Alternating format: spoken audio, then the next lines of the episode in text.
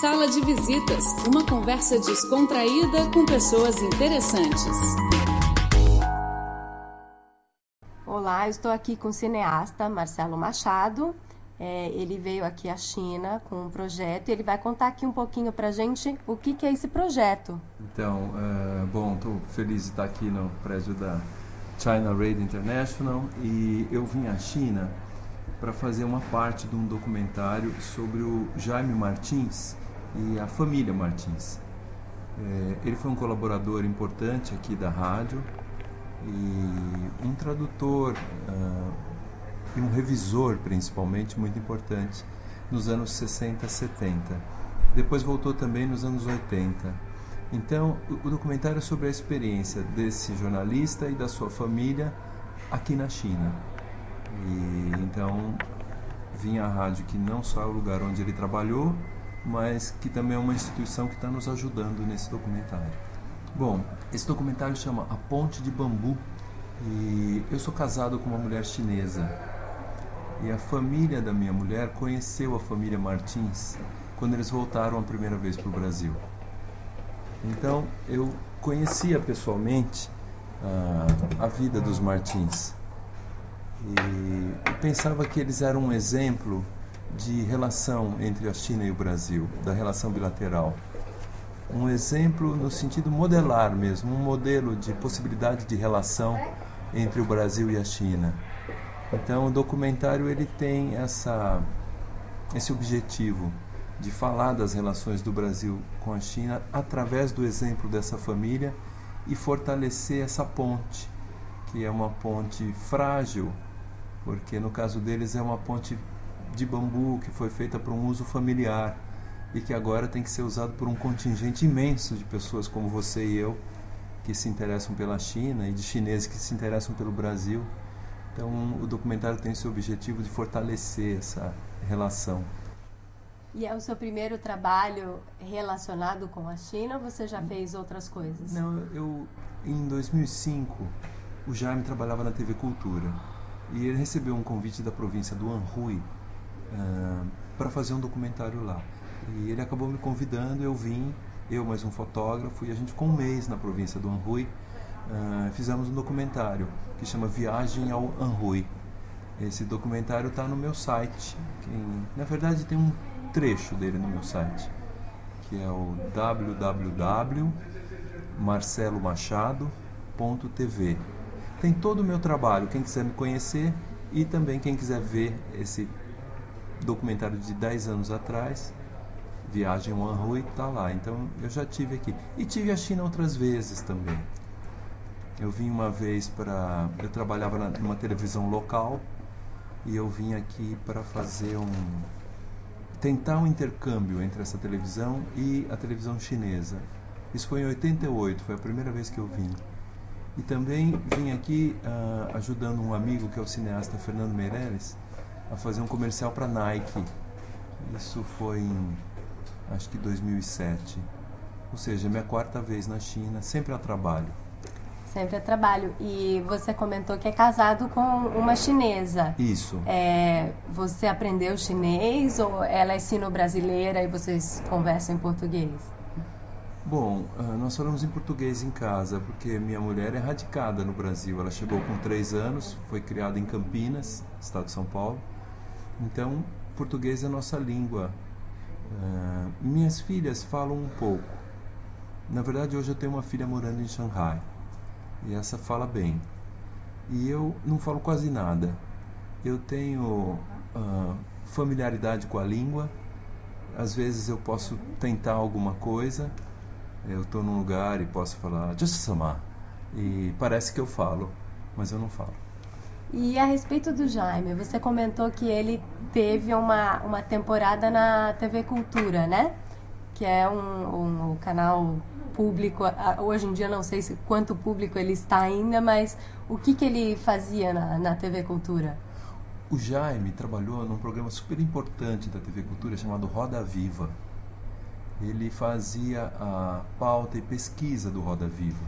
Às vezes o contato com os entrevistados, às vezes a pesquisa uh, para quem ia entrevistar. E eu cheguei a participar duas vezes como convidado desse programa e era muito impressionante porque a gente recebia uma pasta imensa com informações do entrevistado.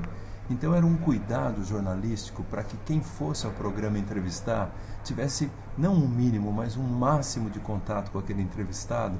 E era de uma consistência esse trabalho que ele fazia. Eu guardei essas pastas, porque os entrevistados que eu fui eram pessoas na área de televisão. Por exemplo, o Walter Clark, que uma vez foi entrevistado da TV Globo, e eu fui um dos convidados. Eu guardo essa pasta até hoje. Depois o Daniel Filho, também da TV Globo porque eram muito completas, era uma pesquisa que ele fazia excelente assim. Então, o Jaime, que é um jornalista com experiência em rádio, que trabalhou aqui na rádio, trabalhou também na televisão, é, parece que sempre levou com muito rigor assim, o trabalho jornalístico, sempre levou de uma maneira muito séria e rigorosa.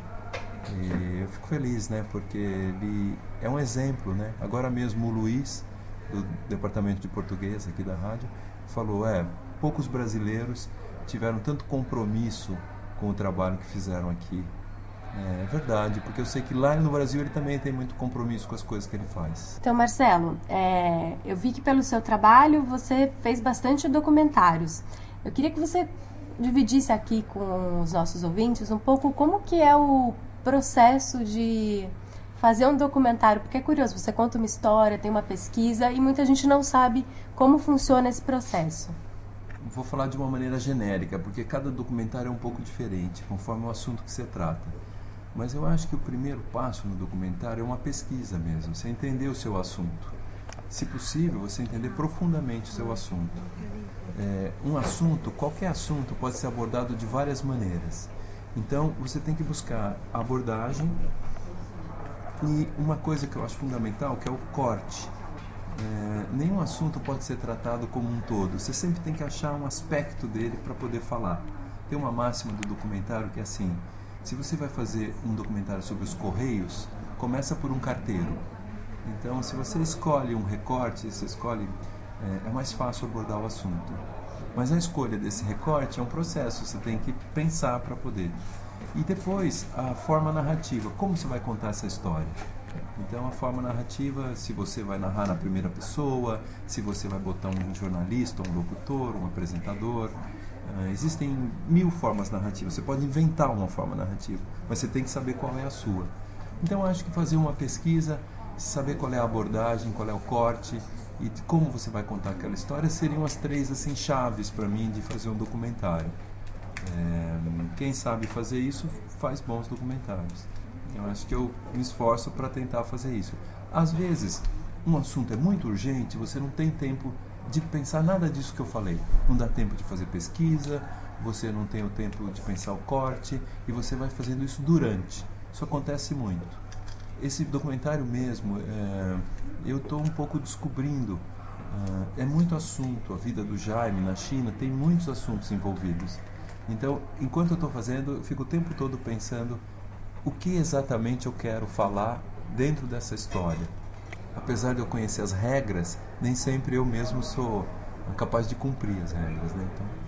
E conta um pouquinho é, da sua primeira experiência, porque agora você já aprendeu com a sua própria experiência, com o que você é, de vida, do trabalho.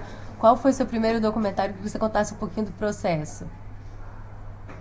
Bom, ah, quando eu comecei na década de 80, a primeira coisa que eu fiz não foi como diretor, foi como fotógrafo. Era um documentário sobre a construção da usina de Itaipu e o fim das Sete Quedas. E, mas o diretor era um, era um jovem muito talentoso, aprendi muita coisa com ele. E, bom, era tudo muito emocionante, porque eu estava, na verdade, aprendendo a usar o equipamento e já fazendo um documentário de responsabilidade, porque era um tema ambiental importante. E, e depois, eh, eu me lembro na sequência, dois anos depois, de me juntar com dois amigos e fazer um outro documentário chamado Do Outro Lado da Sua Casa, que foi o primeiro documentário premiado que eu tive. Ganhou o primeiro prêmio como melhor documentário jornalístico no Fest Rio.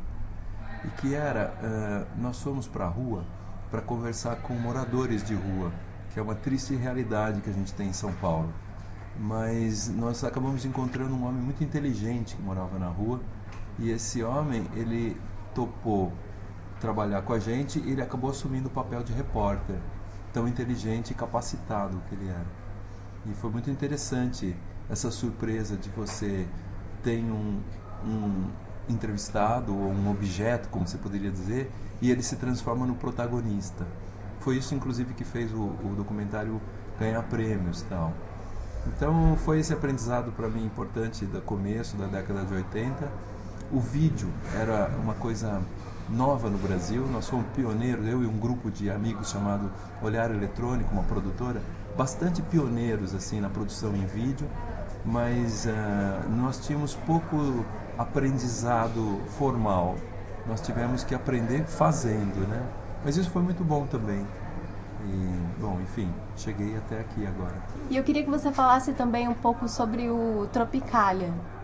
O Tropicalia foi um filme que eu fiz uh, em 2000, foi lançado em 2012 e eh, foi uma pesquisa muito grande de arquivos. É um filme quase todo feito com arquivos de imagens do final dos anos 60. Meu, meu corte, como eu disse, era os anos 67, 68 e 69. Eu não usei imagens que viessem de antes de 67 nem depois de 69. Isso me ajudou muito no rigor da pesquisa. Claro que fica tudo mais difícil, mas quando fica pronto fica muito interessante. O documentário, por ter alguns músicos famosos do Brasil, como Caetano Veloso, Gilberto Gil, a Rita Lee, a Gal Costa, o Tom Zé, os Mutantes, ele uh, fez um público muito bom, teve um sucesso comercial, vendeu muito DVD, muito Blu-ray e foi muito exibido fora do Brasil. Eu viajei muito com esse documentário. Nossa, eu fui à, à Rússia, fui à Coreia do Sul, fui, claro, nas, nos, Estados Unidos, estive na Suíça, na Inglaterra, em Portugal, uh, na Argentina. Em muitos desses lugares, muitos com plateias lotadas, lotadas. Eu me lembro de por exemplo, no Teatro São Jorge, em Lisboa, duas noites, é o maior teatro de Lisboa, duas noites lotadas, com quase o mesmo número de pessoas para fora querendo entrar. E sucesso absoluto. Em Buenos Aires, uma noite de verão, no anfiteatro do Parque Centenário, duas mil pessoas assistindo com garrafa de vinho, com garrafa, com chá, né, como os argentinos gostam de tomar, mate, e, e ninguém indo embora, ficando até o final, emocionados. Então, para mim foi uh, um trabalho que me deu muita alegria e muito satisfação de ter feito. E eu ouvi muito quando eu, na saída dos teatros, às vezes eu ficava e as pessoas falavam obrigado. No começo eu até estranhei essa palavra, por que me agradecer? Mas acho que porque eu trabalhei um pedaço da memória, que, as, que compartilhei com as pessoas um pedaço da memória delas, a memória musical, a memória afetiva, que fez tanto sentido para elas que elas me agradeceram. E eu fiz esse trabalho com muito rigor, com muito compromisso, acho que fiz minha parte bem feita. E claro, o, a importância desses músicos é que faz esse documentário ter um sucesso muito grande, né? Não é só o meu trabalho. É, no cinema é muito comum que você, quando tem um bom ator, uma boa atriz, coloque a foto dele logo no cartaz. Eu fiz isso também. A caixa do DVD, o cartaz tem o Gil, Caetano, isso ajuda muito o filme. São embaixadores da cultura brasileira no mundo. Então foi uma experiência muito gratificante. E coincidente, você falou dos anos 68 e 69, é é um ano que, 69 especialmente, é um ano que foi muito marcante para a música no, no mundo inteiro. Isso. É, boa parte dos, dos melhores discos de várias bandas foi, foi lançado em 69. Você já pensou sobre isso? E... Bom, eu encontrei isso trabalhando. Eu sabia da importância de 68 quando eu comecei. 68 como um ano de caráter político manifestações ao redor de todo o mundo. É um ano importante na Revolução Cultural aqui na China, mas também a Primavera de Praga, as manifestações contra a Guerra do Vietnã. na França, maio de 68 na França, e no Brasil é o ano que o regime militar recrudesce, fica mais duro, começa a reprimir duramente. Então tem as manifestações também de 68.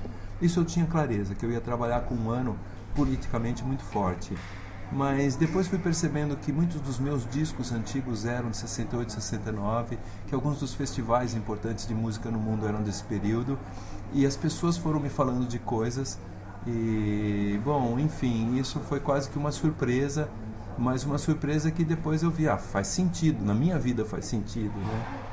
Agora, eu Eu, eu acho, por exemplo, que a música brasileira é muito rica.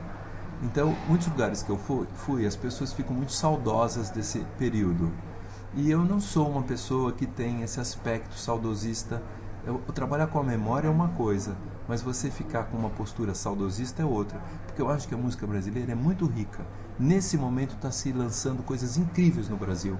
Quem sai de casa, quem vai ver música, aprende, conhece, usufrui, uh, aproveita, enfim. É, eu acho muito chato quando as pessoas ficam dizendo ah, mas a música desse período era melhor do que hoje. Eu, eu não acho isso. Eu acho que a música brasileira é sempre boa. A gente tem os problemas, às vezes, de crise econômica, crise na indústria fonográfica, mas quem busca a música brasileira sempre encontra. É uma fonte que nunca para de jorrar. E as novas gerações são ainda melhores, basta ter oportunidade que as coisas vão acontecer.